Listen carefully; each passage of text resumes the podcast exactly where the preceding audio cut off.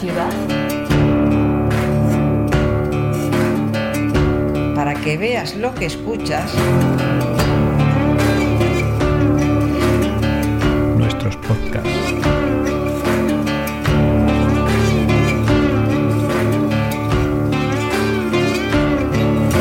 Ateneo de Saberes. Portadoras de registros sonoros urbanos. Hola, bienvenidas a Oficios y Recuerdos, un programa de Ateneo de Saberes.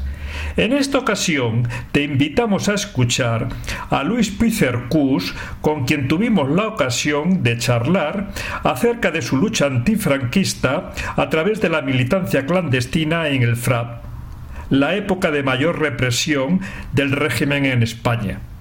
Así que deseamos lo disfrutes. En nuestra página web encontrarás las fotos de este episodio y además escucharlo libre de publicidad a través del canal de Telegram de Ateneo de Saberes. Toma de vídeo.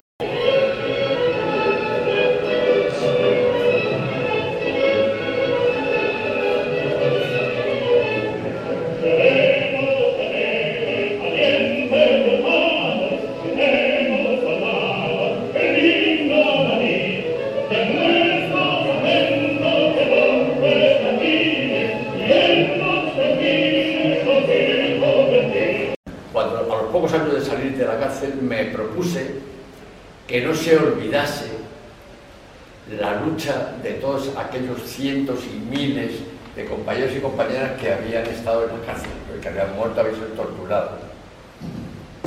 Y el año 2008 hice un librito, un libro, un trabajo que se llamaba Propaganda Ilegal, itinerario de prisiones. Entonces ahí contaba la experiencia militante carcelaria que había tenido yo en ese momento. Pero cuando estaba terminando el libro se me ocurrió algo importante, ¿no? que fue lo que cambió mi percepción de la lucha antifranquista, que era el que había que recordar a las personas, o sea, no a los presos en general. Ah, yo hablo de los presos, miles de presos, no, no, no. no. Yo me propuse poner nombres y apellidos miles de presos que estuvieron en las cárceles en el franquismo. O sea, yo solo puedo hablar de lo, que, de, lo, que he vivido, o sea, yo no puedo hablar de los presos del año 44, yo hablo de los presos a partir de los años 60, hasta la muerte de Franco. Y ya en ese libro aparecieron mil y pico nombres. ¿no? Yo tengo bastante buena memoria, entonces plasmé algunos nombres. Pero yo entendí que me quedé corto. Y de hecho, el año pasado hice un libro que se llama Presos del franquismo, de la A a la Z, donde sacó 14.000 nombres de presos y las cárceles donde estuvieron recluidos. Un camarada nuestro en Carabanchel y tengo los nombres y los apellidos. ¿Eh? ¿Eh? ¿Eh? Un tío que está en el PP, ¿eh? del FRAP a Nos quedamos más tranquilos. del Claro, toda la gente que se ha ido de Podemos ha montado más Madrid, ha montado el otro, la otra, la amor, la otra. eh, eh. Que sí, que hay que tener la capacidad de irse de los sitios, porque la gente avanza políticamente. Pero una cosa es que tú discrepes de mi partido o de su partido y tal, y otra cosa es que lo hagas para trincar y para colocarte. Eso yo no lo veo. O por lo menos no estoy de acuerdo. Ya está. Que lo haga quien quiera. Tú empiezas a tomar conciencia de las injusticias que en la vida uno se encuentra y bueno, también desde el punto de vista igual laboral, en las situaciones en las que tú hayas podido vivir, que vas tomando también esa conciencia de clase y que vas empezando a darte cuenta en qué mundo vives, ¿no?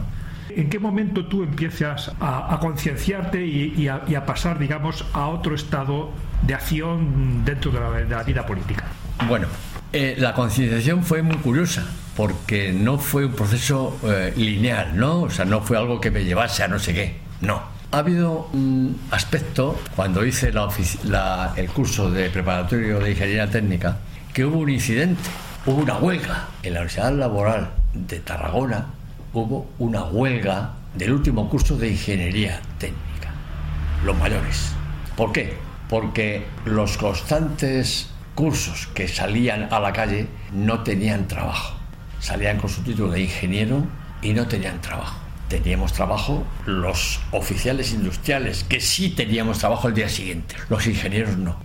Entonces, bueno, nos convocaron a todos dijeron, esto que vamos a hacer ahora lo vais a encontrar vosotros mañana y, tal, y vamos a hacer una huelga, una huelga de una clase y estas cosas, en una sociedad franquista, en el año 60, 68.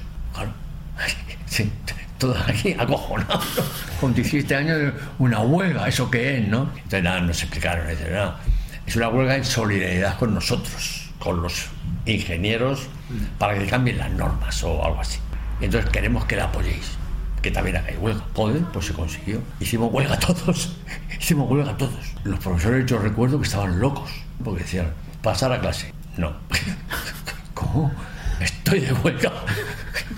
claro, teníamos un papelito, ¿no? Estoy de huelga por la reivindicación de... Oh, expulsión a todos. A 1500 no los pueden expulsar, ¿no? A dos o tres sí, no expulsaron a nadie, ¿eh? pero hicimos la huelga. Y creo que empezaron a cambiar cosas a nivel de ingeniería. Y eso me creó un cierto germen, ¿no? Hay gente que hace cosas no legales, o legales no, que de hecho, que os he hecho a todos, a los 1500, y consiguen cosas, traducidos libremente. Para conseguir cosas hay que luchar. Y se quedó ahí. Yo me fui, cuando acabó el curso, me fui, volví a mi tal, y empecé a trabajar ya en serio porque ya no había más estudios. Y resulta que yo, eh, aunque vivía en Quevedo, yo tenía mis amigos de la laboral y tal, algunos, en San Blas. Entonces yo los fines de semana me iba a San Blas, pues a la catequesis, a esto, las reuniones parroquiales, lo que había, ¿no? Que hacían de los curos, de los curas rojos estos que, que, hacían bailes para los chavales y tal, para que estuviesen recogidos, bien. Y ahí pues empecé a, eh, pues, a rodearme con gente y tal. Em, empecé a fijarme las chicas a mí las chicas eran algo que tenían pelo largo, ¿no? Y, vestidos, ¿no? Entonces ahí empecé a bailar, a tocar un poquito por aquí, un poquito, nada más, ¿eh? Nada más. Pues yo, aunque avanzaba en, algunas cosas, y en otros era un parado, ¿no? Era un tonto lava, ¿no? De, buah, me, nada, nada, nada. Y sí que recuerdo algo que era muy habitual en las reuniones estas que teníamos de los chavales, ¿no? Todos éramos de la llamada, 17, 18. Era los chistes y chascarrillos contra Franco. Allí no, éramos ninguno rojo.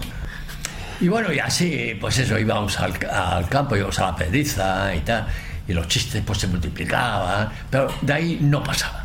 Hasta que un día alguien, uno, me, me cogió y dice, ¿quieres leer un libro cojonudo? Yo siempre he sido un libros ¿no? Desde los 14 años he leído muchísimo, ¿no? Y me dio un libro el origen de la familia, de Federico Engels. Léete esto. Ah, ah, no, no, no. el chaval. Pero que dijiste que no. No, no, no, es así. Lo cogeaste y dijiste.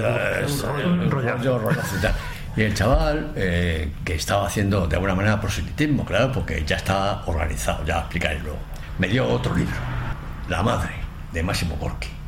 Ah, amigo, hostias, hostias, esta madre apoyando a su hijo que está empezando a dar. Hostia, claro, hostia, un libro de lucha.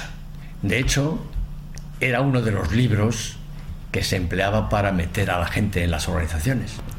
También había algo que, le estabas el Estado y la revolución de Lenin y, también, ¿no? Pero bueno, pero algunos así pánfilos como, yo, sabía que es algo más majadito, ¿no? Y entonces la madre de Máximo Gorki pues lo conseguía, lo conseguía y lo consiguió. Entonces aquel chavalote me dijo, coño, somos un grupo de gente que, nos reunimos para cambiar las cosas. Pues Franco, franquismo, nos podemos reunir. Nada, así, muy etéreo, no todo. Bueno, y dije, ah, pues vale, pues yo pues, pues me apunto. Pues me apunto. Bueno, aquel grupo eh, era las comisiones obreras de Barbasco. No tenía que ver nada con comisiones obreras del PC, eran otras que dependían del Partido Comunista de España, marxista-leninista, del PCML lo que luego fue FRAP.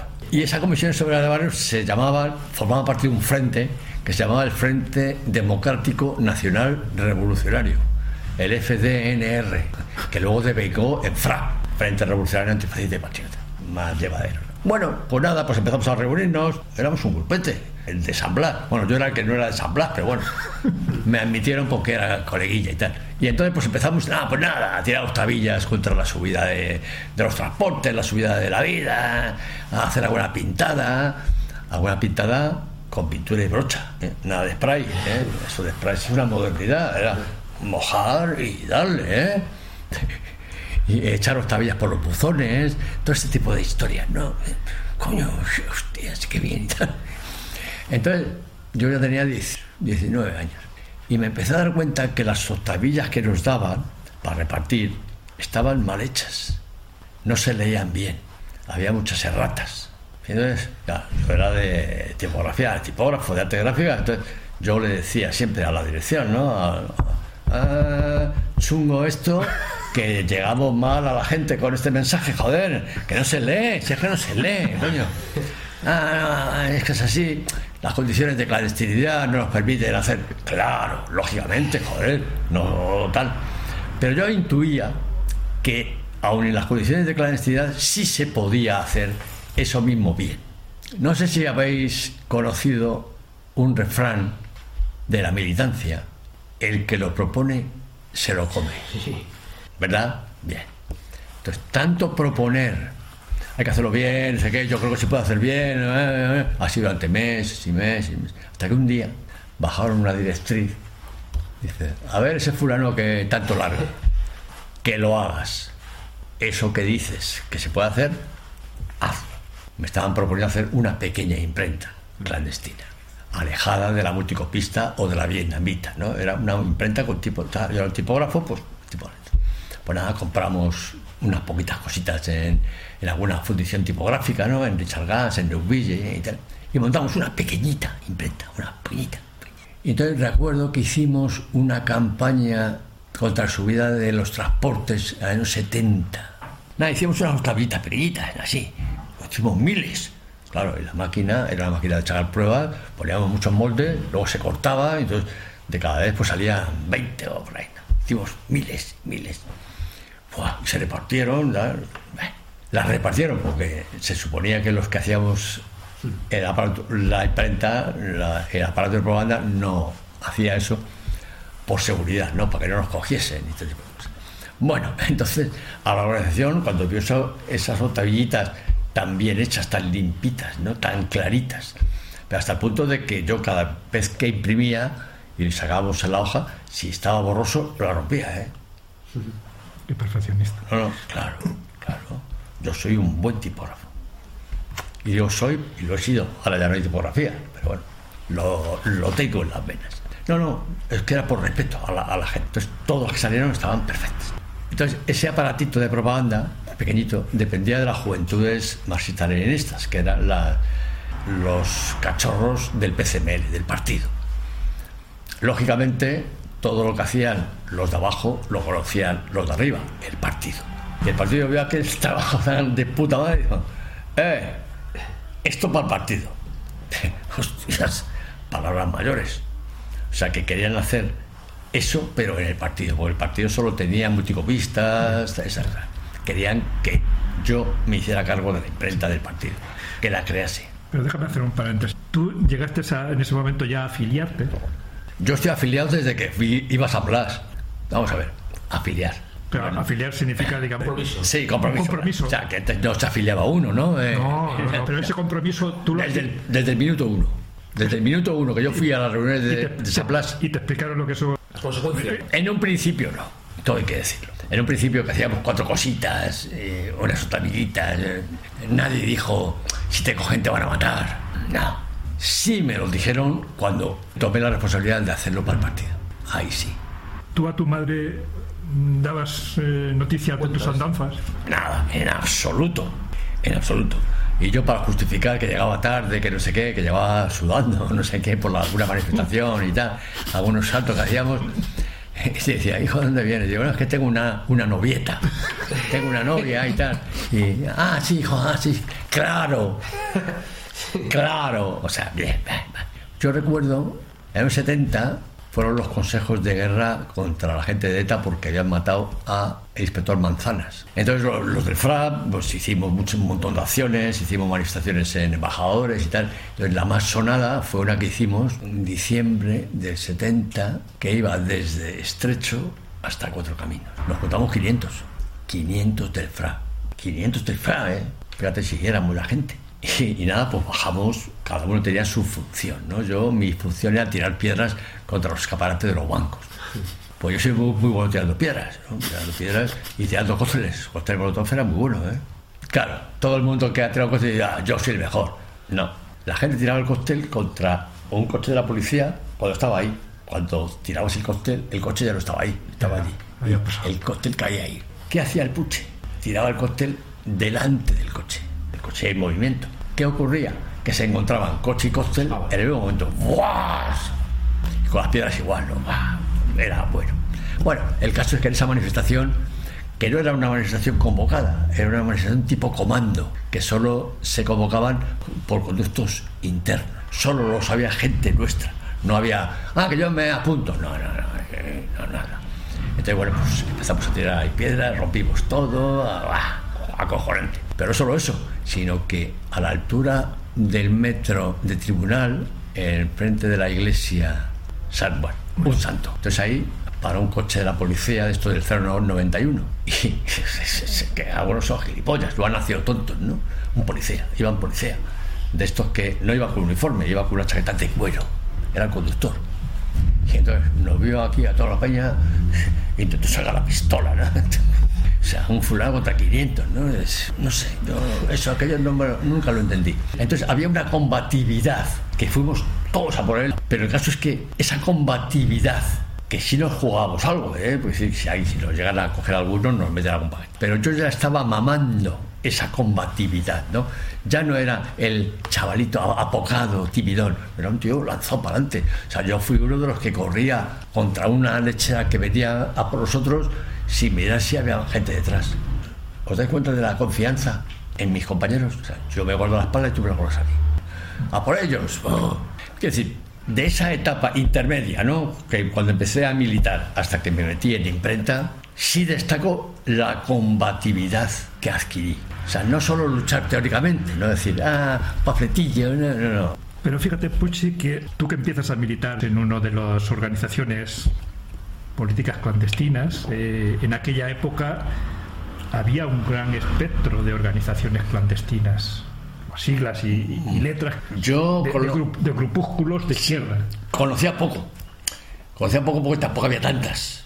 Básicamente, ETA, PC, comisiones obreras, juventudes católicas, no sé qué, las comisiones obreras de barrio tal, y poquito más. ¿Y yo por qué me afilié al FRAP? Una pregunta importante, porque quien me lo propuso fue, era del FRA. Estoy seguro que si el que me lo propone es del PC, me hubiese metido en el PC. Porque yo quería hacer cosas, yo quería cambiar cosas, yo quería luchar en abstracto. Pero a la, a la, vista de que había otras organizaciones también, pues un poco primos hermanos, y cada uno con sus siglas, ¿no os preguntabais qué, qué es lo que nos diferencia de, de, del que está al lado? Sí, ya no lo decía la organización. O sea, los mejores éramos nosotros. Los más revolucionarios, no, no, no, en serio, ¿eh? O sea, los revolucionarios éramos el FRA.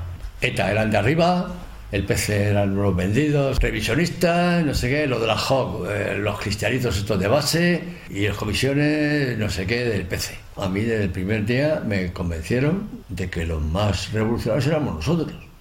Bueno, yo qué sé, de hecho lo que hacíamos no lo hacían los del PC, por ejemplo. O sea, atacar violentamente a coches de la policía no lo solía hacer el PC, ni los de comisiones obreras. Lo hacemos los del FRA. Yo la primera vez que he tirado piedras contra la policía fue en el FRA. Bueno, piedras y cócteles, ¿no?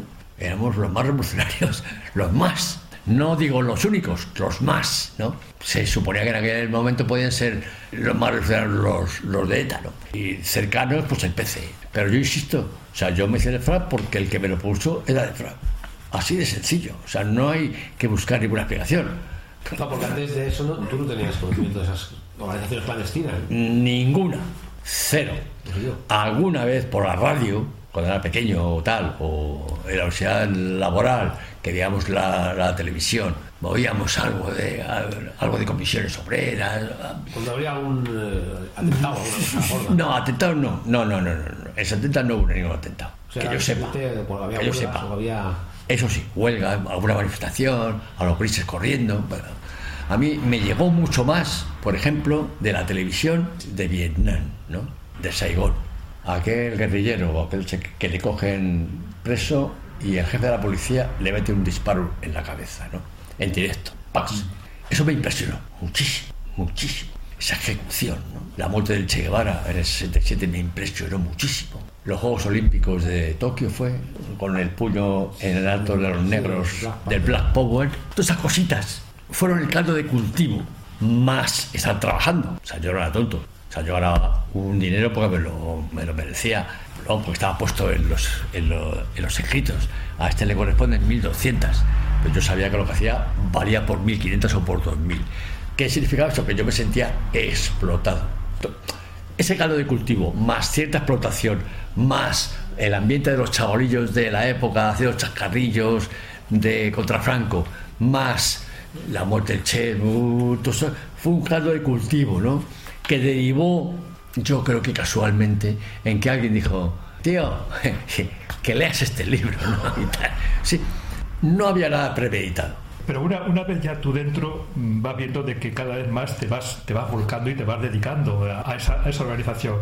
Tú vas viendo esos cambios que se van produciendo en ti. Claro, por supuesto, por supuesto. O sea, yo lo voy no, notando, no digo día a día, pero sí acciones tras acción o reunión tras reunión, ¿no? O sea, el que yo al principio tire una piedra contra la luna de un banco, peligroso, ¿no?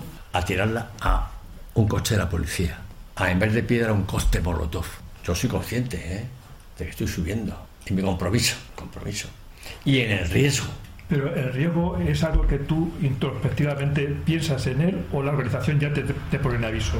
¿Sabes lo que, sabes lo que eso supone? Mm, Bueno, de momento tampoco era muy claro. ¿eh? Luego ya veremos cuando hay un momento en que sí. En aquel momento era pues, que si te pillaban te cogía la policía y te daba unas hostias y tal. Y a lo mejor ibas a sacar a lo mejor, a lo mejor. Hombre, yo era consciente de que no era lo mismo que me pillasen tirando una piedra contra un banco que, que dándole una pedra a un policía. Yo era consciente, ¿eh? Y lo asumía, lo asumía, ¿eh? Pero no le daba más importancia. Yo pensaba que eso formaba parte de la lucha. Estoy luchando, pues me puede pasar esto. Yo mismo, ¿eh? Aquella frase de que cuando se hace una tortilla, algún huevo se rompe, ¿no? O algo parecido. Pues yo estoy haciendo esto, pues alguna vez, posiblemente.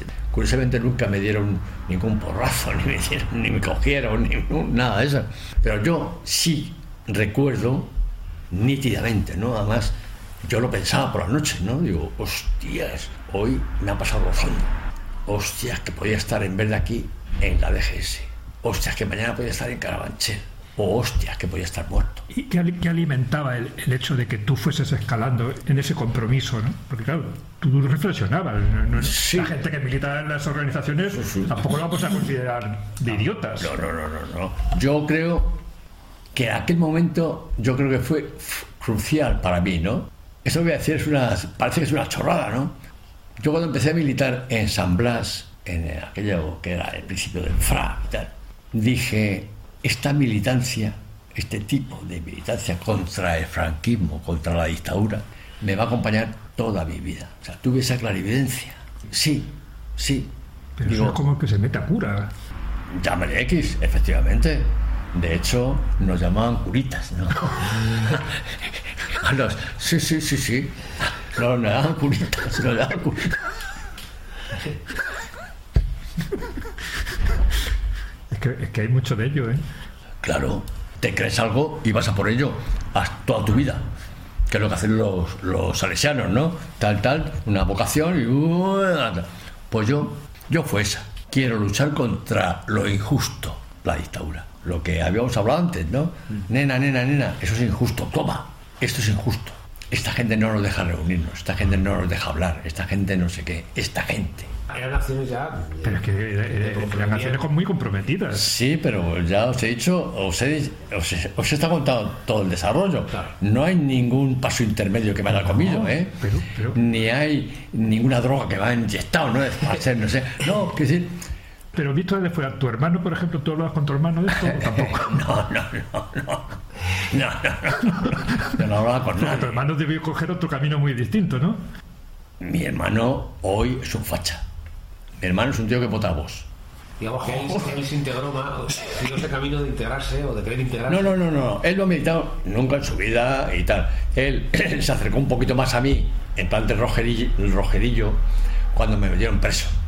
Ya lo contaré luego, ¿no? Que me ayudó a llevar, me llevó libros, comida y tal, ¿no? Pero luego cuando salí ya otra vez se despegó y ya nada. Somos la noche y el día, ¿no? Él es la parte ideológica mala de mi padre. Pero Sí, sí. Tu, tu madre cuando, cuando empieza a tener conciencia de que, joder, que dos hijos me han salido, ¿no? No, que dos hijos no. ¿Qué hijo? El otro Y el, el hijo, el, el hijo raro eras tú. Claro, el otro hijo no es nada. El otro hijo no ha militado ni ha hecho nada. Sí, no, no se ha metido en política. A ver, el otro hijo nada, cero. Sale de, la- de aquí, se empieza a trabajar no sé qué, mm, planito. El que le ha alterado la vida soy yo, que me metí a rojo y me cogieron preso y no sé cuántos y no sé cuántos. Claro, pero tu madre te diría eso de que para qué te metes en. No te metas en. No te señales, no te metas Eso en política, ¿no? después, eso cuando estaba en la supo, cárcel. cuando lo supo, ¿no? Cuando estaba en la, lo supo cuando estaba en la cárcel. Claro. Antes no. Antes no me podía haber aconsejado. No te metas, no, no vayas con malas compañías.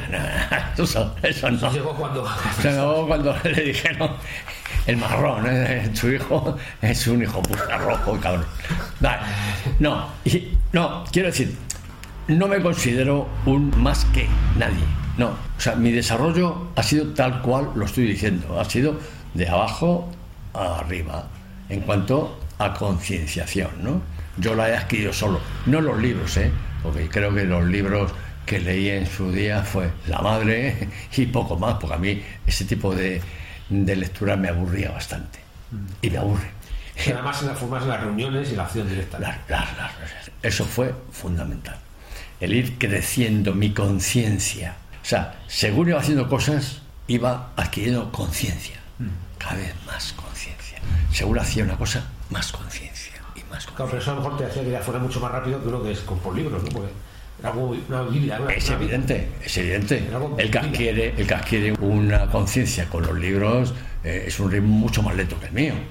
Pero Puchi, tú en algún momento, digamos, en esa, en esa juventud en la cual hay esa efervescencia y que vas cre- creciendo, cuando estás en la cama o cuando estás, digamos, contigo, contigo mismo, haces reflexión de decir, ¿qué me estoy perdiendo yo de- en mi vida? Buena pregunta. claro que sí. Muchas veces. Sí, yo cuando empecé a tomar ciertas responsabilidades, estoy hablando de imprenta y tal, incluso de militancia, un poquito así más madura, ¿no? Yo me, yo, me, yo me planteaba, pues yo miraba a mi alrededor y veía que otros chavales de mi edad iban a los bailes, iban, tenían novias, no sé qué, incluso un poquito más adelante algunos se fumaba una cosita y tal, de las risas, tomaban cubatas y no sé qué, y yo no pasaba de la horchata o de, o de no sé qué, ¿no? Y fumar, fumaba ducados, ¿no? Y el otro nada, y de chavalas menos todavía. Efectivamente, hay un abismo personal, ¿no? Personal. Hemos dicho que yo voy avanzando políticamente, ¿no? En conciencia. En conciencia. Cada vez soy más, más capaz de asumir cosas, soy más revolucionario, entre comillas. eh, soy más lanzado, ¿no? O sea, ya no tiro un cóctel, ya tiro dos, ya me, ya me llevo uno aquí dentro y. En fin, soy más agresivo. Pero sí, cuando tengo algunos periodos de calma, ¿no? por la noche y tal, digo, digo, a estas horas me asomaba por la ventana, ¿no? Y veía al vecino de enfrente, ¿no? Que, que volvía de una fiesta ahí, ah, cantando y tal. Dijo, mira, este hijo puta, este hijo puta se la está pasando de puta madre. Y yo casi me coge la policía, ¿no? Bueno, lo pensaba, pero no me creaba ningún problema. Personal. Fíjate, haciendo, haciendo el mismo símil con, con lo de los curas, ¿no? Es también esos momentos que, que- que tienes de debilidad en el cual la fe la puedes llegar a perder. ¿Tú te crees que un cura no ha tenido inclinaciones sexuales? Es decir, joder, me gustaría echar un kiki. Supongo. Lo que a lo mejor se lo ha dicho a su confesor, como mucho. Pero bueno, él ha seguido con, con su, con su camino, con el que ha elegido. O sea, yo elegí un camino. Lo que soy, os he dicho antes, esto significa tener una mochila. Para mí la militancia es una mochila, que me la puse cuando tenía 18 años y la tengo todavía. No la he dejado, la tengo aquí todavía. Eso no se puede dejar, Claro. Si quieres, sí. pero no pesa. Pesa. a- a estas alturas. No, no, no, a esta altura no, no. Ah, vale, vale. va. Que la has soltado ya, ¿no? No, no, sigue, sigue. ¿Sigue? Sigue, claro, claro. Estar 15 años haciendo este libro pesa más que 100 reuniones en un partido político. O pegando carteles. O... Esto es militar. Esto es militar. Lo que pasa es que cada etapa es una forma distinta de militancia. Cuando yo militaba tirando costeles era militar. Cuando yo estaba en la imprenta era militar. Cuando yo estaba en la cárcel seguía militando. Cuando salí de la cárcel seguía militando. Claro, también influiría el hecho de que había una dictadura y ahora ya no, no hay, ¿no? Claro, pero claro, muy bueno. Entiendo. Pero hay algo, hay algo, el hilo de conducción que originó aquel puñetazo que le di a este chaval aquí. Luchar contra la injusticia, contra lo que no es justo. En una etapa fue la dictadura y después fue cosas que no me gustan. Sin más, la transición no me gusta. Que haya partidos que juegan con la gente para solo para trincar, no me gusta. Sigo militando. ¿En un partido? No. Yo milito en la memoria. Para mí lo más importante desde que salí de la cárcel fue reivindicar a la gente que luchó. A la gente que luchó, cayó, fue torturada, la mataron. Este es el producto de mi militancia. Este es el producto. Este es el Pero Puchi, pero ¿en qué momento de la vida política de este país, tú que, que lo has ido, digamos, viviendo, bueno, quizás porque has estado dentro de, un- de una organización, ¿en qué momento la militancia se jodió? Bueno, yo soy un buen militante hasta que me he creído lo, que hacía. Cuando me he dejado de creer lo, que hacía, lo dejé. Yo estuve en el FRAP hasta el 76. Empecé a flaquear en el 75 cuando se tomaron decisiones como matar policías. Decisión jodida, ¿eh? Decisión jodida. Sin que participásemos en esa decisión. Una decisión que se tomó estando una buena parte de los militantes en la cárcel. O sea que podría haber sido fácil preguntarnos. ¿Estáis de acuerdo con que iniciemos la lucha armada? No se hizo así. No se hizo así. Se decidió por arriba. No significa esto que yo estuviese en contra de la lucha armada. Cuidado.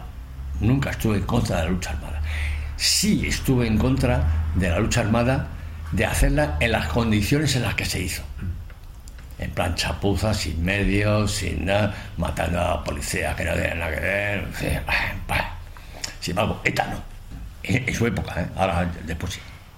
Matar a Manzana fue un acto acojonante de Chapo. Un torturador, a por él. No hay duda, es un torturador, es un hijo de puta. Ahora, el pobre policía que matamos en la, en la calle Anenza, tío que estaba vigilando ahí, pues, pues hombre, pues no. Manzanas, claro. Carrero Blanco, hostias. Hostias, chapo. Son dos tipos de lucha armada distintos. Yo no veía el nuestro, no lo veía, no lo compartía. En la cárcel ya, en el año 75 empecé a madurar. Algo no funcionaba. Me estaba fallando mi organización. O sea, yo puedo entender que en la calle no se comenten, no te pregunten qué hay que hacer en cada momento, por qué, por las condiciones de, de clandestinidad, lo puedo entender, pero en la cárcel no. En la cárcel no te pueden meter preso otra vez. En la cárcel te puedes reunir, puedes hablar, hacer lo que quieras. No nos preguntaron. La jodieron conmigo. Con otros no, otros siguieron. Otros lo, lo dejaron por miedo. Es verdad. O sea, que el régimen fusilase a cinco compañeros, o sea, tres de los cuales eran del FRAP, echó para atrás a mucha gente. A mucha gente. En la cárcel ya. En la cárcel. Sin reconocerlo públicamente, algunos me dijeron, Puchi, chungo. Cuando salga, lo dejo. ¿Puede ser esto lo que fuese motivando y evolucionando a lo largo del tiempo que algunos militantes de ciertas organizaciones más involucradas, eh, más activistas y demás, fuesen moviéndose de una a otra organización que probablemente tuviesen posibilidades a futuro de ocupar determinadas estancias gubernamentales, etcétera. y a cambio de, de de un sueldo. Vamos a ver, yo puedo entender que alguien se pase de un partido a otro por tema ideológico, por tema organizativo, por cualquier tema. a nivel político. Lo puedo entender, ¿eh? Lo puedo entender. Lo que no entiendo ni comparto, y estoy en contra además, es que alguien salte de un partido a otro por intereses crematísticos, o de estatus, o de lo que sea. No lo veo, ni lo comparto. Y digo esto porque en la cárcel, algunos de mis dirigentes de mi partido, a alto nivel, te hablo hasta del Ejecutivo y del Central, esos promovieron una fracción en el 76 para llevarse a la mayor parte de la gente del, del FRA a la ORT y de la ORT al PSOE. Fue una mecánica muy bien pensada desde la cárcel. Creo una fracción, me traigo a toda la gente, aprovechándome del descontento de la lucha armada, ese caldo de cultivo que se han creado, me llevo a la gente a la ORT, me dan un puestecito y luego de ahí, con ese puestecito, le digo al PSOE, mira quién soy yo, ¿eh? Hostia, chaval. Exactito. Ha habido varios casos de esos. Bueno, incluso puedo decir que hasta uno se metió en el PP, ¿no? El Blasco, el tal Blasco, no solo se metió en el PP, sino que más trincó, robó y está preso hoy por ser un ladrón del PP. Reconocido por el PP. Esa ha chorizado. Hostias. Bueno, eso es una exageración, que decir que ya no, no, no lo pongo como ejemplo, ¿eh? Digo que hemos tenido de todo. En la Villa del Señor hay de todo, ¿no? Y estábamos la mayoría que nos quedamos sin partido, nos quedamos huérfanos de partido. Otros compañeros, para no estar huérfanos, se metieron en otros sitios. En el PC, por ejemplo. Luego PC de Izquierda Unida. Pero no para trincar, sino simplemente para estar arropados. Arropados. No, no, cuidado, ¿eh? Es importante. Hay mucha gente que necesita estar en un partido. No para trincar, ¿eh? Sino para estar arropado por unas siglas. Yo soy del PC. ¿eh? mucha gente, mucha gente se metió en el PC, otros en la MC, muchos en la Liga, algunos anarquistas, ya se debían ser anarquistas en la sangre y tal. Y luego hubo algunos, como yo, que decidimos no estar dentro del rebaño. No sé si habéis oído alguna vez la frase de decir, fuera del rebaño no hay salvación. No lo habéis oído nunca. Están los lobos. Están los lobos, no, del rebaño no, los lobos. Bien, eso se emplea mucho en la, en gente del Fran, ¿no? O sea, no hay que irse porque hay que estar arropado, ¿no? Entonces yo, de alguna manera, me la jugué. Digo, no necesito imperiosamente estar en un partido. No lo necesitaba. Sí necesitaba hacer cosas sobre la memoria. Claro, claro. O sea, cuatro años en el talego me sirvieron a para decir, ¿qué está pasando aquí? ¿Qué son todos estos cientos y cientos de gente? ¿Qué hace esta gente aquí? Han luchado contra la dictadura como yo. Se la han jugado como yo. Los han torturado como a mí. Esto no puede quedarse así. Esto tiene que aparecerse en un librito alguna vez. No pensaba en un libro ¿eh? en aquel momento. Sí pensaba que había que reivindicar aquello que hicimos para no ser el eslabón perdido, ¿no? La generación perdida. O sea, generalmente, no sé si os habrá ocurrido que hay gente del PC, por ejemplo, que, que habla de la generación anterior a nuestros padres. Hablan de sus padres, no hablan de ellos. Somos la generación perdida. Los que nacimos en los años 50 no contamos. Cuentan nuestros padres que estuvieron en la guerra, participaron de alguna manera en la guerra, aquí o allí o allí. Mi generación no ha estado en ninguna guerra. Somos la generación perdida. Y, entonces, en ese contexto, yo no necesitaba tener esa casa, ni común ni no común. La casa común podía ser el PSOE o el PC, no, no, no necesitaba. Yo tenía claro, muy claro lo que quería hacer. Y lo he hecho. Y lo sigo haciendo. Pero fíjate que hay, hablando completamente de la etapa de la transición, cuando ya los partidos políticos empiezan a ver que, que, que, bueno que cabe una posibilidad de que se le se, se institucionalicen, de que se les reconozca, vienen figuras mm, relevantes que son los dirigentes de los partidos políticos. En este caso, por ejemplo, estamos hablando del PC con Santiago Carrillo, con Dolores. eh. Estamos hablando del PSOE con Felipe González, Alfonso Guerra, gente que estaba en la clandestinidad, que viene, digamos, a España y que empieza, digamos, en un proceso yo no voy a decir de transformación, pero sí de descafeinización del partido político, concretamente estoy hablando del Partido Comunista, donde Santiago Carrillo va llevando el partido a unas a unas aguas, digamos, más, más tranquilas, ¿no? Y no solamente Santiago Carrillo, sino también hay una camarilla ahí que son los dirigentes que empiezan a constituir pues lo que hoy, digamos, estamos hablando de Ramón Tamames, personajes también, pues, yo qué sé, como Cristina Almeida. Cristina Almeida, que con el paso del tiempo va viendo, digamos, esa transformación a terrenos totalmente puestos a lo que era. Eso que quizás en ese momento no se veía tan claro porque es que se, se iba dirigiendo o, la gente empezaba a despertar, pero no quería un reconocimiento. El Partido Comunista sufrió una transformación de ya no quería saber ni, ni oír hablar de lo que era el homónimo asociado a, la URSS sino digamos era un, partido comunista euro, eurocomunismo, el eurocomunismo, que ya, que ya empezaba a chirriar aquello, ¿no? No sé, para alguien que, ha estado de militante ahí, hmm. eh, ¿qué, se comentaba? ¿Qué se decía? ¿Qué, cómo, ¿Cómo fue aquello? Bueno, ¿qué pasó ahí? Me vais a decir que yo soy un iluminado. ¿no? En la transición, yo me di cuenta de una cosa que quizá muchos se dieron cuenta, lo porque yo fui consecuente. Aquella transición para mí era transacción.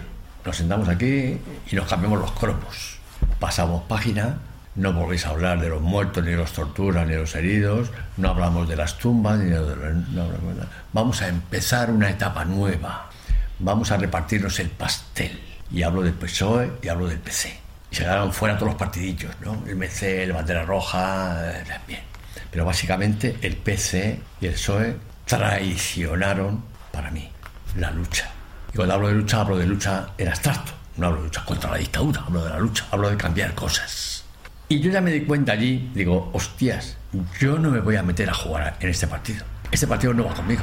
O sea, todo lo que pasó después de la transición ya no jugó. De hecho, me propusieron entrar en MC, Liga, en el PC, me volvieron también. Bueno, todavía hoy están, están detrás de mí de que entré en, Podemos. ¿no? Yo he dejado claro siempre que yo soy un tío no contra los partidos, soy apartidista, no contra. No, no, no. Partidos que estén y cada uno que haga lo que tenga que hacer. ¿no? Y por eso no, nunca he militado en ningún partido. He militado, eso sí, en asociaciones. Asociaciones de vecinos, en comisiones obreras, en la Asociación Amistad Hispano-Cubana, con las brigadas de trabajo, en la Comuna de Presos del Franquismo. Ahí sí, en asociaciones sí he colaborado, he trabajado. En partidos no, ni he estado ni estaré. Jamás porque me parecía que era jugar un juego en el que yo no estaba preparado. Esto no es mi lucha. Militar en un partido no forma parte de la mochila, de mi mochila. Y coste que digo que hay gente, cuerda de mi época, que se pasaron a militar en partidos como el PC o el MC o la Liga, en plan honrado. ¿Eh? Otra cosa es que la gente de, la Liga haya sido la, tendencia izquierdosa de Podemos para hacer eh, mal Madrid. vale. Hay gente que honradamente se ha pasado en un partido porque quería estar en, una casita, en una casa, ¿no? Sobre todo respeto a los que se quedaron en el PC, lo respeto. Pero sobre todo gente que no han intentado escalar, ninguna. Se le conozco a mucha gente, a los que en su día le llamaban traidores, que hoy son mis amigos, amigos Incluso han participado en el libro. Gente honrada, gente que ya hace años me reconocían que Carrillo era un hijo de puta que era un traidor, claro. Fíjate, del Partido Comunista, cuando estaban en contra de los pactos, del pacto no sé qué, de no sé cuánto, ya me lo decían, gente dentro del partido, y han aguantado. Los que están quemados, no pueden hacer nada. El Partido Comunista es una entelequia, casi. Se te ve que el, tu lucha en el fondo, la mochila que esto es en el fondo un tipo ético y moral. Es decir, la política, el fondo es queda más secundario. Ya te lo que realmente te ha movido siempre más es ese fondo de, de la injusticia y de la, por decirlo así, de, la posibilidad de cambiar esa injusticia. Efectivamente, o sea, aquí lo tenéis. Ese es mi trabajo, esa es mi lucha, esa es mi militancia, ¿no? Y no hay mucho más para mí, o sea, insisto, o sea, decir, claro, dicen, ah, solo hacer un par de libros. Bueno, un par de libros, llevo 10. Aquí 15 años, aquí 10. Esa es mi militancia, que no es fundamental para mucha gente. De hecho, Fíjate, si hubiese sido fundamental la presentación de este libro, que aquí tenía que haber habido 100 personas. Y ayer, En la de Podemos, de Alcorcón, ten- tenía que haber habido 200 y hubo 24. Eso significa el valor que le da la gente a ciertas cosas. Para mí es lo más importante, la memoria, reivindicar a la gente, homenajear a los que han caído. Pero resulta que yo no estoy muy acompañado en eso. Luis, voy a cambiar de registro. Voy a ir al tema de nuevo de tu vida personal, ¿no? ¿Tú llegaste a tener pareja? Sí, sí. Bueno, que me reía porque lo que antes no tuve, después tuve muchas, ¿no? ¿no? No, vamos a ver. Yo mientras militaba, cuando militaba, para mí lo más importante era la, la militancia, ¿no? Entonces lo demás estaba en un segundo plano, digamos, ¿no? O sea, no es que me picase la nariz, como a todos le podían picar la, la naricita. Pero bueno, en aquel contexto yo creo que tenía 18, 19 años. Que pues conocía a una, una chavalita, a una chiquita esta, bueno, bueno, De San Blas. Pues no era San Blas, pero la conocí en San Blas, ¿no? Y, y entonces, bueno, nos hicimos allí novientes para ir al cine alguna vez, cuando me, me- me dejaban mis ocupaciones militantes, ¿no? Porque para mí lo, lo prioritario era la militancia. Quiero decir, si mañana tengo a las 5 un salto tipo comando, no quedo contigo para nada. Voy al salto. Pero es así, es la responsabilidad. ¿no? Y bueno, y me esta chiquita y tal, bien, vale, pues nos hicimos novietes, más o menos, novietes. Y entonces surgió, que no lo hemos saltado, ¿no? Cuando me propusieron montar la imprenta para el partido, ¿no? Sí. No lo hemos saltado y es importante. Digo, es importante por esto que surge ahora. Entonces, montamos una imprenta considerable, con más enjundia, más materiales, más- para hacer más cosas, periódicos, carteles. Y bueno, entonces yo seguía trabajando por el día en una fábrica de sellos de gaucho, de tipografía, y por las tardes iba al aparato de propaganda, me llevaban, ¿no? Que estaba en San Agustín de Guadalís, por cierto, me tenía que atravesar Madrid y luego por la noche volver otra vez a casa. Ya, bien, una paliza. Pero bueno, lo hacía con, con gusto, joder, bueno, disfrutaba yo con eso. Y entonces, por ese tema del trabajo, mm, por el día, el partido dice, no daba mucho de sí el trabajo, claro, estaba limitado, solo unas dos o tres horas al día y los fines de semana nada más. Entonces, se pensaron, dijeron, Pucci no, todavía no era Pucci, era Carmona, mi nombre era Carmona, nombre de guerra. Dijeron, Carmona, tienes que profesionalizarte en el aparato. ¿Qué significa eso? Tienes que dejar tu trabajo, tu familia, todo y dedicarte solo a la imprenta del partido. Disciplina férrea, ratana en lo militar. Chapó, claro que sí.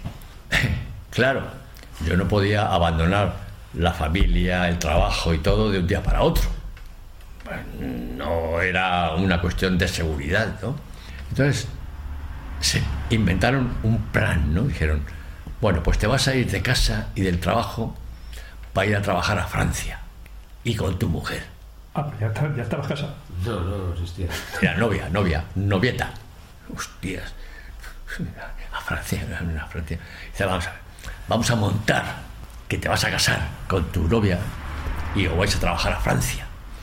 Hacemos una carta de trabajos falsa y tal para que quede constancia y así te dedicas a esto y no hay ninguna sospecha.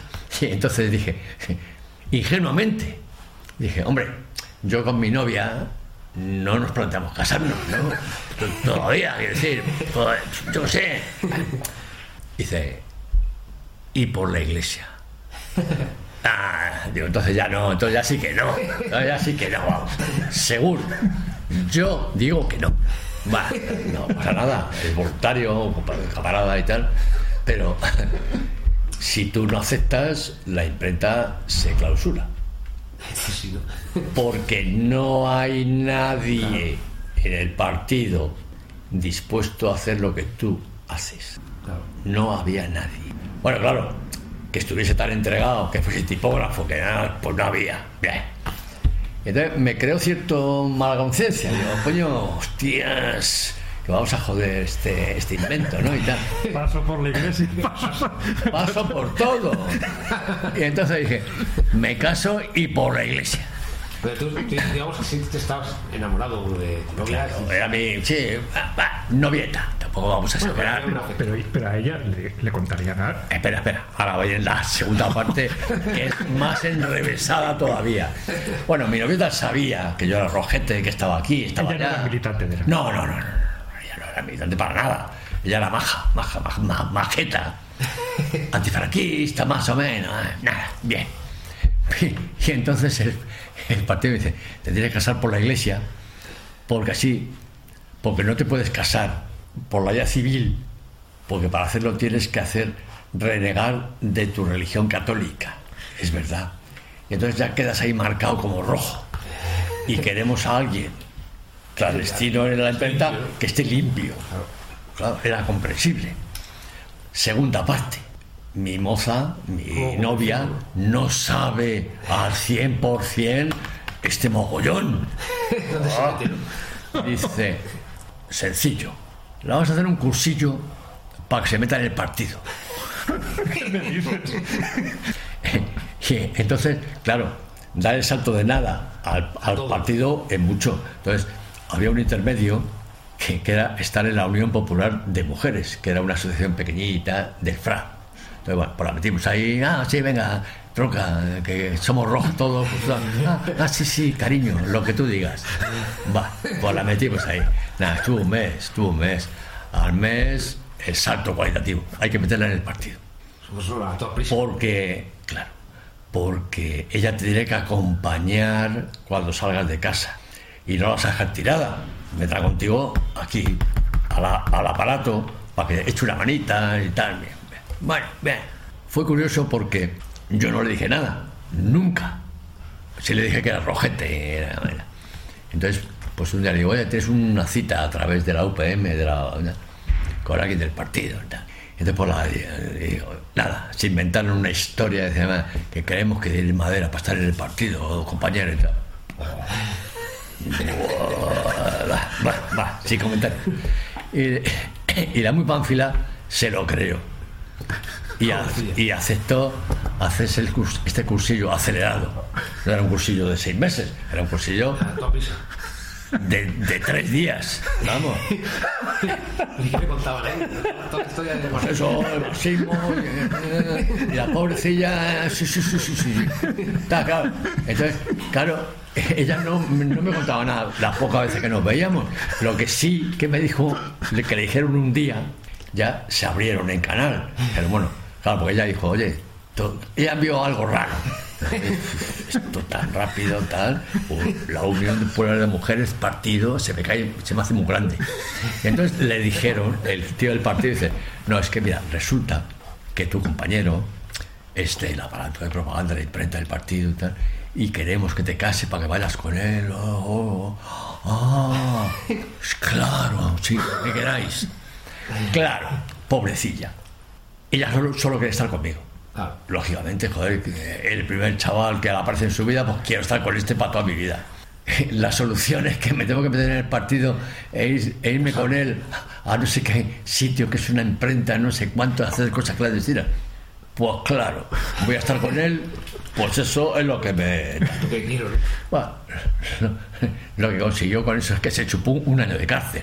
Bueno, Vamos a decir. sí. Esa, esa es la segunda parte. Quiero decir, entonces, pues nada. Entonces yo avisé en la fábrica de sello que me iba a Francia porque el partido me hizo una carta de trabajo falsa. Fulano de tal, a trabajar de impresor eh, en Nantes. Yo qué sé, que era verdad, que era mentira, pero claro, estaba puesto así. Entonces, claro, yo fui a mi jefe, mira, oh, enhorabuena y tal. Fui a mi, a mi familia, me hostia, oh, oh, Además me caso. y además me caso. Pero, hijo, ¿te caso? Sí, sí. Dice, ¿cuándo? Dentro de un par de meses. Dice, no, pasado mañana. Hostia. Pasado mañana, hijo. Pero estás loco y tal. Sí, sí, ya había hecho los papeles de, con, el, con los cura, el cura en la parroquia, no sé qué historia. Bueno. Y, y- y- y bueno, pues, pues, pues nos casamos. Nos casamos Por la iglesia, claro. En Madrid, o- Sí, sí, en una iglesia, en la iglesia de la Inmaculada Concepción, Marqués de Vadillo, que era donde vivía ella. eh, Y, y nada, pues nos casamos, eh, y nada, hubo un, un banquete, coño, aquí al lado, en la antigua Casa Franco. Anda, sí, Casa Franco, aquí en Tetuán. Casa Franco, joder, que había cantidad, cantidad de celebraciones allí, de bodas y La de- mía, la mía. Bien, Casa Franco, bien. Curioso, ¿no? Curioso. Un, un convite, nada, ve- 20 familiares más allegados y tal. Lo pagó mi, mi madre y tal, bien. Y nada, y al día siguiente, nada, pues nada, pues nos fuimos al aparato de propaganda, al chalet, ¿no? Que lo habíamos, habíamos encontrado un chalet en San Agustín de Guadalís que cumplía las condiciones de seguridad y clandestinidad oportunas para el aparato. Y nada, nos fuimos ahí y ya. Es decir, que de ir a Francia nada y al final acabasteis en, Guadal- en San Agustín y en Guadalís de forma clandestina. Hombre, lo de San Agustín de Guadalís era sí o sí. Estaba claro. sí, sí, Lo de sí. Francia era no sé qué en España. Claro, ¿qué ocurre? Que, que tomábamos, que tomamos esa decisión para irnos de casa legalmente, casarnos, ir a Francia y tal, pero resulta que a los 15 días de esa fecha nos detuvieron. Desmantelaron el aparato de propaganda, la imprenta. Sí, que entraron a eh, la imprenta directamente y te, te, te detuvieron. Sí, sí, Sí, pero, pero entraban de, de una manera eh, Sí. oculta, ¿no? Oculta de- No, rodearon el chalet con 12 policías y tal, y entraron los más como yo pensaba Sí, que pensaba que que iba a ser el responsable del partido que iba a visitarnos porque hacíamos las cosas muy bien, y resulta que era el Conesa, ¿no? El que nos trincó y tal. Pues, bueno, cojonudo y tal. Lo más curioso es que cuando estábamos en la DGS, la policía llamó a mi madre. Fue, fue ese- momento en que tu madre se entera de. pero, pero- pero- pero mi hijo. Lo último que mi madre supo de mí el día 11 de octubre del 72 era que yo me casaba y me iba a Francia. Y hasta ahí su hijo normal. A los 15 días le llaman, oiga, so- soy de la DGS, de la Dirección General de Seguridad, que su hijo está detenido. ¿Cómo? Sí, sí, venga usted por aquí y ya le explicamos. Entonces, mi madre llamó a su hermana, a sus cuñadas, su tal, y fueron a la DGS, pues cinco o seis, ¿no? Y, tal, y ya le contaron. Oiga, si mi hijo está en Francia y tal. trabaja". Dice, señora, pues, pues no, pues va a ser que no. No, su hijo está detenido. Por rojo, por comunista, y una imprenta, y no sé qué, y, bum. y mi madre, eh, todavía no se lo creía. No se lo creía. Y yo estaba en un despacho grande, que era el despacho de Saturnino Yagüe, el jefe de la Brigada Político-Social de Madrid. Fue el que me interrogó. Tuve el dudoso honor de que me interrogase el gran jefe. Y entonces pues me dijo, tienes que contarnos no sé qué. Yo, "Vale, eh, no cuento nada, no sé qué. Disciplina, joder. Dice, coño, vamos a hablar entre caballeros, me dijo. Más que nada, que acabemos con esta cosa y te vas a tu casa, que tu bueno. madre lo está pasando muy mal. Claro. Que yo pensaba, mi madre piensa que estoy en Francia, que me cojones mal. Le hace así a un policía, abre la puerta de allí, hostias, un cuartito, y veo a mi madre rodeada de su familia, de la familia mía, de mis tías y mis tíos, echa un guiñapo, cuando un guiñapo no, que le dio un, un, principio de infarto, un- le dio un jamacuco, ¿no? Joder, mi hijo está en Francia, ¿no? Está- aquí, Demasiadas cosas. rojo y comunista. Ah, buah, buah. No, no me la cargué, ¿no? Pero casi, casi. Y entonces nada, no cambió nada, quiero decir, seguimos hablando y, y tal. Y lo único que pasó, alguna cosa, una cosa curiosa, ¿no? Cuando nos detuvieron, y estando en la DGS, se acercó un policía y vio que mi, mi mujer, mi Julia, estaba acojonada. Claro. Ella pensaba que iba a estar con su marido de puta madre, follando, aunque solo fuese a hacer unos papeles, pero bueno. Y estaba presa en la DGS. aquello, aquello fue un cataclismo para, para todo tu entorno, ¿no? Y entonces estaba hundida, ¿no? Y entonces entró un policía para un de, de paisano, un social. Hay quien dice que por las pintas era vil el niño. No lo puedo asegurar porque no sé. Era un policía de paisano, jovencito, eso sí, joven. Y vio a, mi mujer aquí hecha un guiñapo y tal. Y se acercó a mí y dice, échate tú todas las culpas para que esta pobre salga esta noche en libertad, joder. Ok, ok. Que más bajo, ¿no? Joder, qué majos son los policías en esta, en, en esta casa, ¿no? Me acerco a ella y le digo, tú eres tontita, no sabes nada de nada. Te he llevado allí obligada. Soy tu marido y tú me haces caso. ¿De acuerdo? Sí, sí, sí, sí. Tú no sabes nada, tú eres tontita. Tú fregabas el suelo. ¿Vale? Sí, sí, sí, sí. Y así mañana sales en libertad. Sí, sí, sí, sí, sí. Bien. Nos llevan a interrogar a cada uno a su sitio. a- Pues bueno, pues resulta que la tontita era la versión en pequeño de la Dolores Ibarruri. Ostras. Era la superrevolucionaria de España. Y tú lo sabías. Julia, tu mujer. Julia, Julia, que no sabía hacer lado con un canuto, que no sabía quién era Lenin, coño, no sabía quién era Lenin. Se así que disimulaba ¿Qué bien, me ¿no? Y entonces empezó a decir, oh, sí, sí, yo estaba allí conscientemente, el aparato del partido, y soy del partido. Y... Entonces, la policía, la policía, ¿Qué coño le has dicho? ¿Qué coño le has dicho a tu mujer? esta chica, esta chica, esta-. Pues claro, yo declaraba otra cosa, yo declaré otra cosa. Y tu mujer, digo, mi mujer es tontita, eh, viene donde voy yo. Entonces, claro, lo que está haciendo la imprenta, sí, tal, ya sabes, no, ya, sí, sí, sí, la ha llevado engañada. Ah, sí, sí, sí. ¿Cómo sería que ya en la cárcel, claro, nos metieron a todos en la cárcel, en Carabanchel o en el psiquiátrico, a ella, en la de mujeres?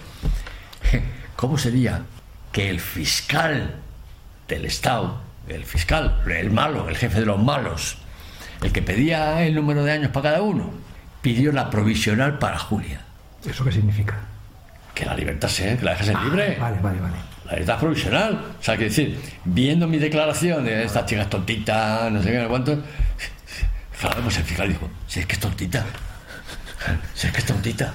Entonces, claro, si el fiscal propone algo, el que tiene que decidirlo es el juez, que el juez era Mateu, el juez Mateu, aquel que ETA le dio un tiro en la calle de María de Molina. Y el juez, cuando le llegó la petición del fiscal de libertad provisional, que la pidió a todos, denegada, denegada, denegadísima, va, bien.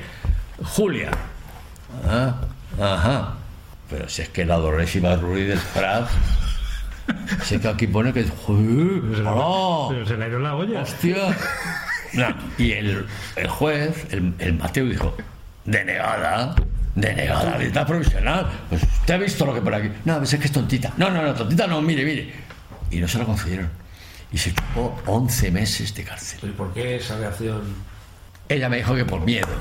Digo, pero no Por sé. que la torturaran, a lo mejor. No, no, no, no, miedo a, a no sé qué. Tío, Tío, pero. pero para- mintió para peor. Para peor, O sea, quiero para- decir, para- vamos a ver, puede, hubiese mentido si hubiese dicho, no, yo soy tontita y mi marido me ha obligado a estar aquí atada a la pata de la cama. Sí, pero. pero Ahí hubiese mentido. Pero es igual, libertad. Venga, tonta, vete. Pero es que mintió el otro. Soy súper roja mi partido. Soy revolucionaria. No, pero eso parece. Vamos a acabar contra la dictadura. Parece lo contrario de- del miedo. ¿no? Ah, bien, bien, bien. No, no, eh, es ser gilipollas, es ser tonto el culo, ¿no? O sea, yo he leído la declaración, me la- bueno, yo no, el abogado dice que le has dicho a tu mujer. Claro, Esta claro. declaración se va a chupar un año de cárcel, ¿eh? Y se lo chupó. Se lo chupó. ¿Y tú cuántos, a ti cuántos te, te metieron? A mí me pedían 10 años. Me lo dejaron en 6, porque estaba claro que 10 por una imprenta era una pasada, una pasada. Y se quedó en 4 porque se murió Franco, ¿no? Pero bueno, pero yo sí sabía lo que hacía. Mi mujer no lo supo al 100% porque no me quiso hacer caso. Pero fijaros, el policía aquel, échate la culpa que esta chavala está jodida para que mañana salga en libertad. No, no, no, no, no. Toma, roja. Hay una cosa que me llama la atención cuando oímos hablar pues a personajes que han tenido cierto prestigio, cierto poder eh, en lo económico, en lo financiero, en algunos políticos, de su paso por la cárcel como una etapa que a ellos les ha marcado de su estancia en, en prisión. ¿no? No sé qué, de- qué debe suceder, porque yo no, no he tenido la desgracia de pasar por, ningún, por ninguna prisión, de en qué medida que eso le ha marcado su vida. Entonces, eh, no sé, quizás a lo mejor igual es que todos deberíamos tener ese tipo de experiencias, por lo que, por lo que quiero entender. Bueno, hay un hecho innegable. La cárcel cambia a las personas, en general, a todos. Presos comunes, violadores, chorizos, políticos, cambia a todo el mundo. Se entiende, sales de la libertad y te metes en un sistema carcelario cerrado, rejas, barrotes, funcionarios, palizas, eh, malos tratos. Eso te cambia ya pasas de un, de un ambiente a otro ambiente totalmente distinto y con la posibilidad de que no vas a salir en un tiempo. Lo de estos politiquillos, que por lo que me imagino no han estado mucho tiempo en la cárcel, ¿verdad? ¿Verdad? Claro, claro. Eso forma parte de, de hacerse los víctimas. Para algunos políticos, haber estado en la cárcel es un título, una medallita. Yo he estado en la cárcel, pero no dice cuánto tiempo. Ha estado una semana. Carrillo, ¿cuánto estuvo? ¿Tres días? ¿Dos? Carrillo está en la cárcel. Dos días. Pero eso viste. Entonces, o sea, los que utilizan la cárcel como herramienta para subir, para medrar, eso es otra historia. No me creo yo que les haya cambiado tanto. Si les ha cambiado es el color del dinero de, de- su cartera. El resto de la gente, y hablo de los políticos, la, la cárcel cambia. Pero por eso que os he dicho, pasas de dejar fuera tu familia, mujer, militancia, compañeros, trabajo, para pasar a otra cosa distinta. Y en ese contexto hay mucha gente que ha llevado mal la cárcel, ha llevado mal el cambio y se han hundido. Yo he visto mucha gente, compañeros, camaradas míos, que se han hundido y han decidido no volver a militar más en su vida. Bueno, yo he visto a gente, a camaradas míos, darse de cabezazo contra la pared después de comunicar con su madre. Hundida. Ay, hijo. Y, y luego están un remanente, un reducto muy pequeñito de los que estamos para allá. De los que utilizamos la cárcel para avanzar y para mejorar. Parece un contrasentido. Ya. O sea, yo cuando entré en la cárcel, entré en Carabanchel, me propuse firmemente dos cosas. No olvidar lo que iba a encontrarme ahí en los próximos años. O sea, tengo que recordar. No me estaba pensando en hacer ningún libro, ¿no? Digo, no hay que olvidar. O sea, yo en aquel momento ya estaba intuyendo mi lucha por la memoria. No hay que olvidar lo que voy a ver aquí. La segunda decisión que tomé fue, ahora toca militar aquí dentro. Yo voy a seguir siendo del FRA, pero aquí dentro. Y la tercera, y voy a aprovechar esta oportunidad que me da la vida para ser mejor militante y mejor persona. Lo conseguí todo. Que de no haber pasado por ahí también hubiese sido un tío majete. Majete. Sí. A lo mejor ni hubiese escrito, ni hubiese. No. Pero fíjate, Pucci, que, que bueno, aparte que en el libro recoges cantidad de historias que te han sucedido allí dentro, truzadas de, de anécdotas, algunas, digamos, humorísticas, otras surrealistas, ¿no? Pero hay una frase que de alguna manera, bueno, no de alguna manera, es que realmente marca el título de- de- del libro, que es aquella de No nos jodas, camarada. Esa frase a cuento de que, de que venía. En diciembre del 73 me dicen que me van a trasladar a Jaén. Ese mismo día por la mañana me rompo un dedo jugando al frontón. Me lo rompo. este. Bien. Entonces voy al médico y me dicen, nah, esto tenemos que ir al hospital, que estaba enfrente. Eso antes era el hospital penitenciario. Antes. Entonces pues tenía que ir allí para que me lo curasen el dedo. Era un jueves. Y ese día comuniqué yo con mi mujer que ya estaba libre, ya había pasado sus 11 meses en la cárcel. Y entonces le dije, esta tarde me van a sacar al hospital, entonces si quieres, vente sobre las 8 y quédate en la puerta de la cárcel para darnos un abrazo, para robarnos un abrazo. Ah, Pues claro que sí, joder. Va, muy bien, pues nada. Entonces, a sobre las 8 vienen eh, dos funcionarios, pero con dos policías armados. Me cogen, no me esposan. Entonces, cuando llego a, a Carabanchel, veo que mi mujer está bajo los soportales, allí como le he dicho yo. Aquí. Y entonces, cuando llegamos a su altura, me desprendo de los funcionarios y le doy un abrazo. Un abrazo de esto, de abrazo, abrazo, de estar pegados con, con, con la ay, fuerte y tal. Entonces empezaron a gritar y tal, y noto un, un golpe aquí, y era que uno de los policías me había apuntado con el fusil. ¡Paz! Entonces me llevaron al jefe de, de- de centro, dijeron, esto, que- ha hecho usted es, es un intento de casi de fuga, digo, de fuga. Pues estamos ahí todos eh, en petit comité, ¿no? Además, casi le pegan un tiro a usted, que fue el que me puso aquí el, fusil. Entonces subo a mi, a mi galería, convoco a mis camaradas del partido y les cuento. Claro, les cuento. Oye, ¿qué me ha pasado esto y tal? Se montó una. Eres un inconsciente, casi te matan, no sé qué, ¿a quién se le ocurre? Digo, bueno, es que voy a estar seis años sin ver a mi mujer, joder, no ponerme un abrazo y tal. En conclusión, se montó una de la hostia hasta que un camarada dijo, bueno, vamos a parar ya esto, ¿vale? Digo, ¿qué dices? Dice, no nos jodas, camarada. No nos jodas con estas historias. se refería, no nos jodas con estas historias, ¿no? Que, que- que luego al final resulta que yo no había sido consciente en ningún momento ni pedí permiso al, al partido para hacer eso, ¿eh? Luis, vamos a acabar ya esta, esta charla contigo. Lo vamos a acabar de esta manera. Con toda esa larga experiencia en que tú has tenido, digamos, de distintos aspectos en tu vida, todos ellos muy interesantes y que lo- los vuelcas en tu libro, como recuerdos. Pero claro, hay uno en la vida de una persona que, que creo que también es importante y trascendental, ¿no? como es el hecho de, de tener un hijo.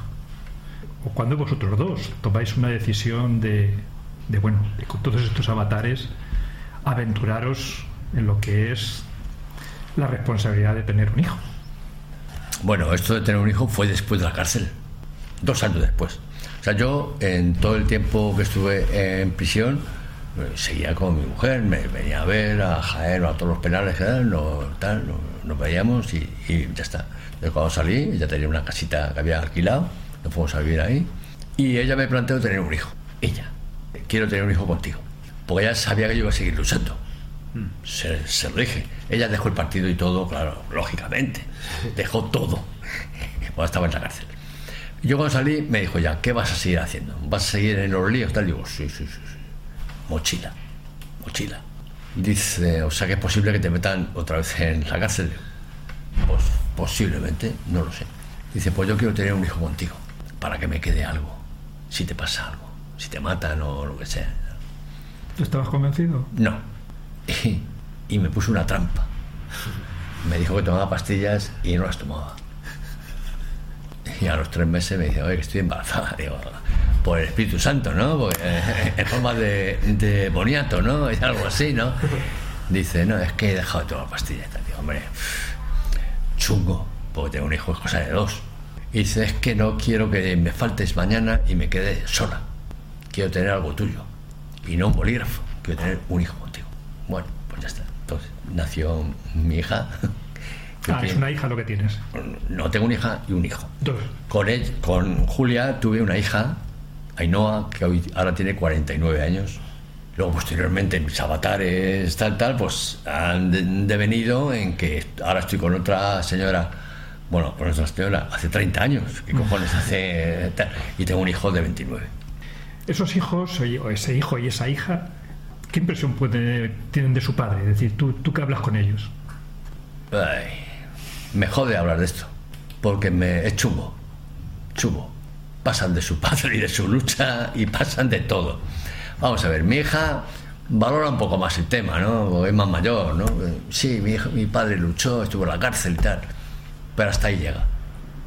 Pero mi hijo nada, cero. Ah, sí, papá, que, ah, qué, ah, qué bien. Pero nada más. Le suda los cojones. No valora nada. Pero no de lo que hizo su padre, sino de estos. O sea, yo cuando le enseñé este libro, digo, hijo, ya no soy yo. Mira, hostias, lo que oigo, papá, hostias, todos estos y todos estos muertos, se impresionó. No le quitó el sueño, ni, ni le hizo mejor persona. Igual. Fíjate qué curioso esto que dices, ¿no? Porque de tu padre tú saliste rana totalmente. Y tú, y tú con respecto a tu hijo, Es que viene a repetirse se la dice, historia. se dice, claro, se dice que de padre rojo sale hijo facha y de padre facha sale hijo rojo. Yo cumplo la primera parte del tema. Mi padre era facha y salgo rojo. Yo era rojo y mi hijo sale cero. En las elecciones vota a Izquierda Unida o a Podemos, pero bueno, pero más o menos porque nosotros lo hacemos. eh, Pero no tiene conciencia, ninguna conciencia. No, no, no, en absoluto. Él no es consciente de que tenemos una cierta democracia gracias a gente que luchó. Si lo da por entendido ya como. Estaba ahí, yo he nacido y ya estaba esto. Yo no he hecho nada. Y mi mujer eh, le dice, "Oye, hijo, estamos en esto porque gente como tu padre ha luchado y ha estado en la cárcel. pues qué bien. Es, vamos a ver, me defrauda esto. Pero no porque yo haya hecho un mal trabajo con mis hijos. Hubiese sido lo mismo si desde pequeñito les hubiese llevado una, a una manifestación con la bandera roja aquí y con el puño cantando la internacional, que es lo que hacían muchos compañeros en algunas manis que todos hemos visto, ¿no? Y luego sus hijos han salido rojos o fachas, no sé cómo. Yo he procurado nunca hacer eso, influenciarlos de esa manera. Sí he procurado predicar con el ejemplo. Soy un tío honrado, nunca me lo he llevado crudo, no he escalado en nada, yo no soy un trincón, soy un tío honrado, sigo luchando por lo que creo. Eso es lo que yo pensaba que valía para decir que tu hijo o tu hija fuese, no de tu cuerda, ¿no? sino que por lo menos entendiesen o asumiesen ¿no? lo que ha hecho, no era tu padre, sino gente como tu padre. ¿no? Pues al fin y al cabo, sí, he pasado por la cárcel y me han dado un- y tal, pero estoy vivo. Es que gente que ha muerto. Mucha gente. Bueno, pues me ha salido mal. Pero por lo que yo sé, a otros padres como yo les ha salido igual. Coño, ¿qué voy a decir más? ¿Os acordáis de uno de los fusilados, José Luis Sánchez Bravo, ¿Fusilados de qué? en el 27 de septiembre del 75? Tres eran del FRAP. Sí. Tres eran del FRAP, uno de ellos era José Luis Sánchez Bravo. Habían cogido también presa a su mujer, a Silvia Carretero, que estaba embarazada. Y el último día, antes de ser fusilado, José Luis le dijo a su mujer, quiero que le pongas a mi hija el nombre de los tres compañeros. Los mismos nombres de ellos, pero en chicas, ¿no? Humberto, Humberta. Se ha cambiado los nombres, la niña. Es una niña de la alta sociedad. Se relaciona con marqueses y marquesas y duques y tal. Le sudan los cojones quién fue su padre. A ese sí le mataron. A ese le mataron. Coño, a mí mataron a mi padre. No digo que mato por eso, pero hombre, no se me olvida en la puta vida. Al año de que fusilasen a José Luis, su mujer, Silvia Carretero, yo la vi con un fulano, con un abrigo de pieles. Vale, que hacía un año. ¿eh? Había que había fusilado a su marido. Coño, para estar ya follando con otro y con un abrigo de pieles, jactándote de que eras la, viu- la viuda de España. Chungo. ¿Ves? ¿Ves? Pues, como lo bien, o peor, o peor. Sí, pues todavía peor. Veo, veo, veo que, te, que te duele y al mismo tiempo te emociona Sí, esto. Ujú. Pero ¿sabes por qué? Porque yo he procurado siempre hacer cosas para cambiar. O sea, yo hago cosas para cambiar cosas. Yo hago cosas para mejorar las cosas. No lo he conseguido. En todo. No lo he conseguido. Sí, he conseguido ser mejor militante y mejor persona, algo que me eno- enorgullece. Haber sido un tío honrado, me enorgullezco de eso, no, no haber trincado, me enorgullezco de eso. Pero parece ser que no he sido el mejor de los padres, ¿no? Y quizás no el mejor de los maridos o el mejor de los compañeros. ¿no? Bueno, no se puede tener todo, ¿no? Eso. Bueno, eso se puede decir como consuelo, ¿no? Yo estoy jodido. Claro. yo estoy jodido, porque no he conseguido todo. Y como es barato querer todo, pues yo lo he querido todo, lo es que no lo he conseguido. Me he quedado en el camino. Hay cosas que sí he conseguido. Esto, por ejemplo, es mi último ejemplo, ¿no? Es decir, conseguir esto que nunca nadie lo ha hecho. O esto. Te refieres a tus libros. A los libros. No, no, no. A algunos libros. Este, por ejemplo. El último, por ejemplo. Este, este. Estamos hablando de los presos del franquismo de la, la Z. Claro. Otros libros que he escrito sobre Cuba, sobre la brigada, sí, está bien, pero bueno, vale, va bien, tal. Pero esos son libros trascendentales para nuestra vida. para nuestra, para la vida de la sociedad. Sí, para la historia de España. Para nuestra historia, exacto. ¿Ves? Eso me enorgullece. Haber hecho algo que contribuya a mejorar la memoria y el homenaje a la gente que luchó me enorgullece. He conseguido cosas. Otras no.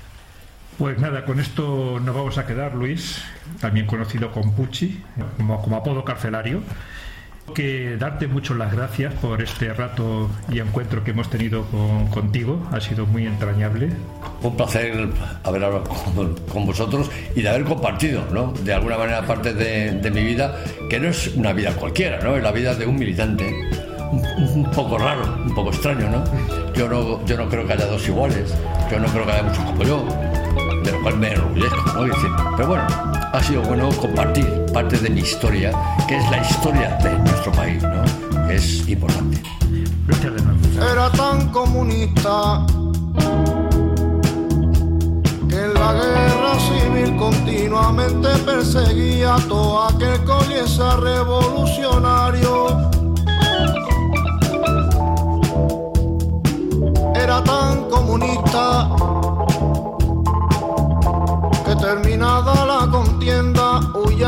huía a calzón quitao a tomar